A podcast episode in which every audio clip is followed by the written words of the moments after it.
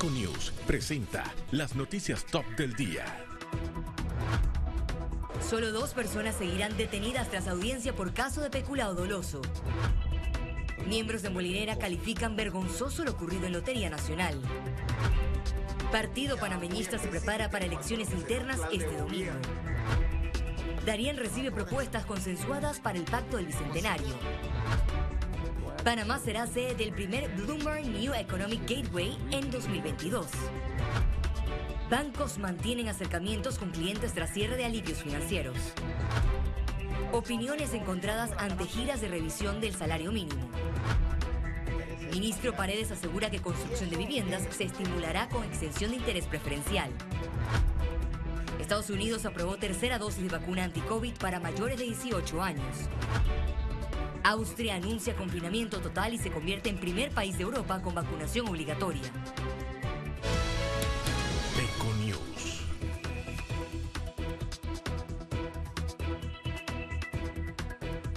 La semana cierra con exfuncionarios procesados por hacer mal uso de recursos estatales y noticia que ha generado reacciones de distintos sectores. En el mundo se empieza a hablar de nuevos confinamientos por el aumento de casos COVID-19. Esto y más en nuestra emisión de Econews. Iniciamos enseguida. Por el caso de supuesta corrupción en la Lotería Nacional, solo dos personas permanecerán detenidas en una cárcel mientras dure la investigación. En el acto de audiencia, la jueza de garantías Luzmila Jaramillo legalizó la aprehensión e imputó cargos por delitos contra la administración pública en modalidad de peculado doloso agravado. En este proceso donde hay cuatro señalados, se decretó la medida cautelar de reporte periódico, impedimento de salida del país y prohibición para acercarse a las agencias de la Lotería Nacional y a los vendedores de chances y billetes para el exdirector de operaciones Franklin de Gracia y el particular Miguel Peña, este último mencionado por ser la persona que cambiaba los premios. El peso de la detención provisional por seis meses cayó para las exfuncionarias Yamilca Camarena y Alexandra Bonilla. Solamente se llegó a concretar de que existen dos o tres premios en que alguien cobró mil o mil y tanto de dólares. Luego de las medidas cautelares, la Fiscalía apeló los dos reportes periódicos y solicitó la aprehensión provisional. Hay puntos de la Fiscalía que nosotros vamos a atacar en su momento. En la audiencia, la participación del abogado querellante de la Lotería Nacional fue casi nula. El Ministerio Público no precisó el monto exacto de la lesión y en su teoría del caso alegó que los hoy imputados eran los ganadores del primer, segundo y tercer premio en varios sorteos. Además, que en el mes de mayo de este año hubo un faltante superior a 23 mil balboas. También se conoció que se replanteó una solicitud de audiencia de imputación de cargos para el mes de agosto. El Ministerio Público eh, consideró importante, eh, de acuerdo a los elementos de conocimiento que se iban incorporando a la investigación, que debíamos fortalecer la misma. El caso ha generado todo tipo de reacciones. El ex fiscal del Ministerio Público, Nestali Jaén, manifestó que ya es hora que el poder de la justicia caiga para los responsables. En el caso de la distinta forma de peculado, en el 338, de 8 a 15 años, y en la asociación ilícita para delinquir, si le comprueban que eran delitos con características financieras, entonces se le agrava la pena de 6 a 8 años. Jaén recomendó al presidente Laurentino Cortizo despedir a la directora de la Lotería Nacional, Gloriela del Río. Bueno, a Dios gracias, ese colectivo político con nombre y apellido, el Partido Molirena, solamente tiene una entidad en este gobierno que está asociado, ¿verdad? Solamente tienen una entidad. Dios quiera que no le den otra, porque aquí los escándalos de la lotería se venían señalando desde hace mucho rato. Entre los 70 elementos de convicción de la Fiscalía hay pruebas de escuchas telefónicas, intentos para eliminar evidencias y documentos de chances y billetes, así como comprobantes de pago donde los implicados celebraban el acto delictivo en hoteles de playas lujosos. Félix Antonio Chávez, Econius. Como una vergüenza calificó Guillermo Ford, miembro del Partido Molinera, en caso de peculado en la Lotería Nacional. Pues entonces nos salpica a personas que pertenecemos al Partido Molinera que en verdad no promulgamos ni ahora ni nunca este tipo de actitudes y este tipo de... Hemos estado desde el inicio de este partido proponiendo y promulgando los valores, la ética y sobre todo la transparencia que tiene que ver a nivel del, manejo del Estado. Nosotros no podemos de ninguna forma estar de acuerdo con nada de lo que está sucediendo y somos los primeros que tenemos que pedir que verdaderamente se esclarezca. Por su parte, el sindicato de billeteros de la Lotería Nacional hizo un llamado a la Fiscalía para que dé con todos los responsables de la red de funcionarios que cometió el acto de corrupción contra la institución. Nosotros ahora mismo que estamos viendo los funcionarios y los trabajadores, igualmente los billeteros, queremos que el Ministerio Público de Antay haga todo lo posible, caiga quien caiga, que averigüe quiénes son de esta red, porque los funcionarios hoy le comunico que tengan algún conocimiento billetero o público, eh, algún conocimiento de esta clase de procedimiento, por favor que se dirijan al Ministerio Público, porque esta plata del Estado y el Estado somos todos. Los trabajadores estamos de acuerdo con esto. La diputada del Partido Revolucionario Democrático, Zulay Rodríguez, aseguró que su colega Benicio Robinson es el que manda en el gobierno.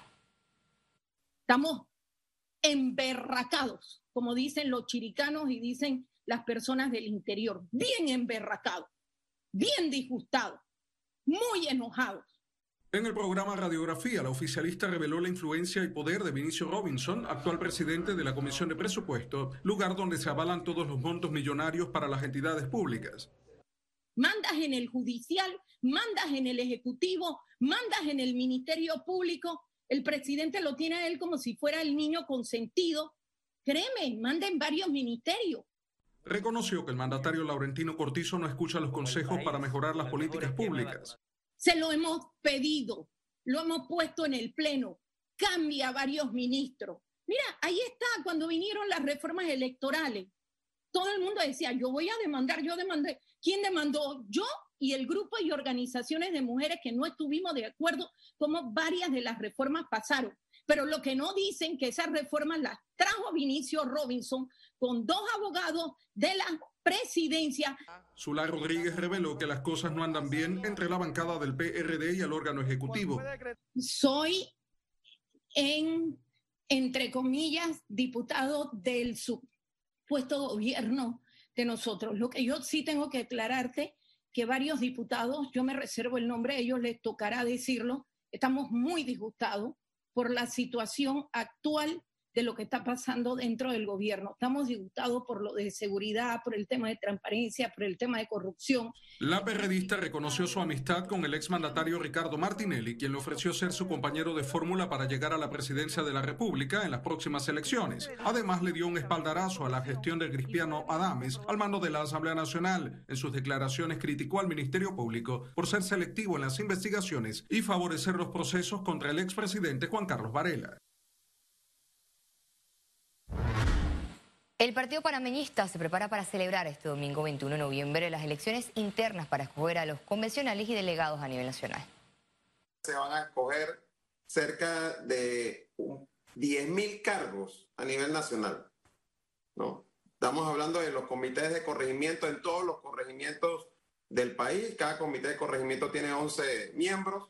De los directorios distritales o circuitales, que también cada directorio de estos tiene 11 miembros 1.487 convencionales que van a ser electos este domingo.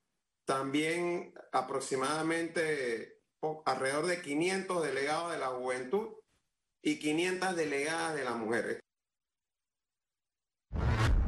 La región oriental del país recibió informe final con propuestas consensuadas del Pacto del Bicentenario. Se trata de 188 acuerdos productos del trabajo de comisiones temáticas para la región que comprende las comarcas Gunayala, Embera, Guanan y la provincia de Darién. Las propuestas entregadas están relacionadas con seguridad social, salud, economía, educación y servicios básicos. Tras el anuncio de que Panamá será sede de las Olimpiadas Mundiales Robótica en 2023, organizadores también revelaron que se realizará una actividad para profesores a nivel nacional el próximo año. En mayo del 2022 vamos a tener las primeras Olimpiadas Nacionales de Robótica de profesores, de docentes. Todos los docentes que van a participar en un programa de diplomado que estamos haciendo van a estar haciendo unas Olimpiadas de Robótica de docentes para que ellos vivan la experiencia que los estudiantes están haciendo y puedan enseñarles con experiencia de vida, no solamente con teoría. Delegaciones de Estados Unidos, España, Argentina, Costa Rica y otros países de la región se reúnen en Panamá. Representantes de diferentes instancias políticas sostuvieron un diálogo sobre democracia y procesos electorales con la intención de mejorar las estrategias y crear figuras novedosas que permitan una mayor convivencia política social. Ahora en noticias de salud, en las últimas 24 horas no se han reportado nuevas defunciones por COVID-19. Mejor veamos los detalles de las cifras del MINSA. 475.577 casos acumulados de COVID-19. 208 nuevos contagios, 123 pacientes se encuentran hospitalizados, 21 en cuidados intensivos, 102 en sala, 465.983 se reportan recuperados clínicamente. Un total de 7.350 fallecidos no se registraron defunciones en las últimas 24 horas. Total de vacunas aplicadas, 5.951.345 dosis.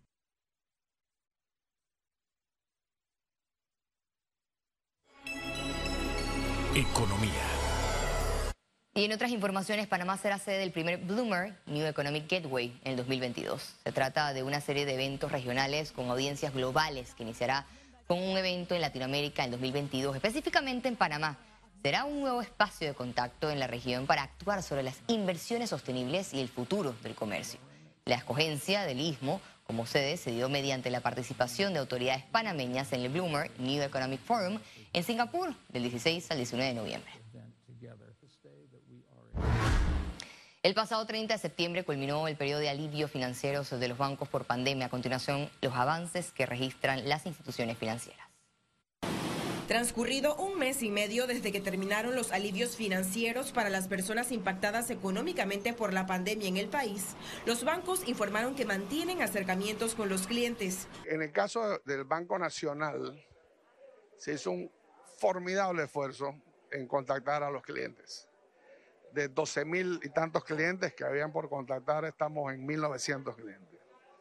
La morosidad ha bajado en 3.08%, lo cual es manejable, ayudando y siempre el mensaje que, que, enviamos a los clientes es acérquense al banco. El banco no los quiere su casa, no quiere su carro, quiere ayudarlos. Y de eso, de, de ese, esos 24 mil clientes, el 70%, ligeramente por arriba, ya están haciendo alguna clase de pago a sus obligaciones financieras.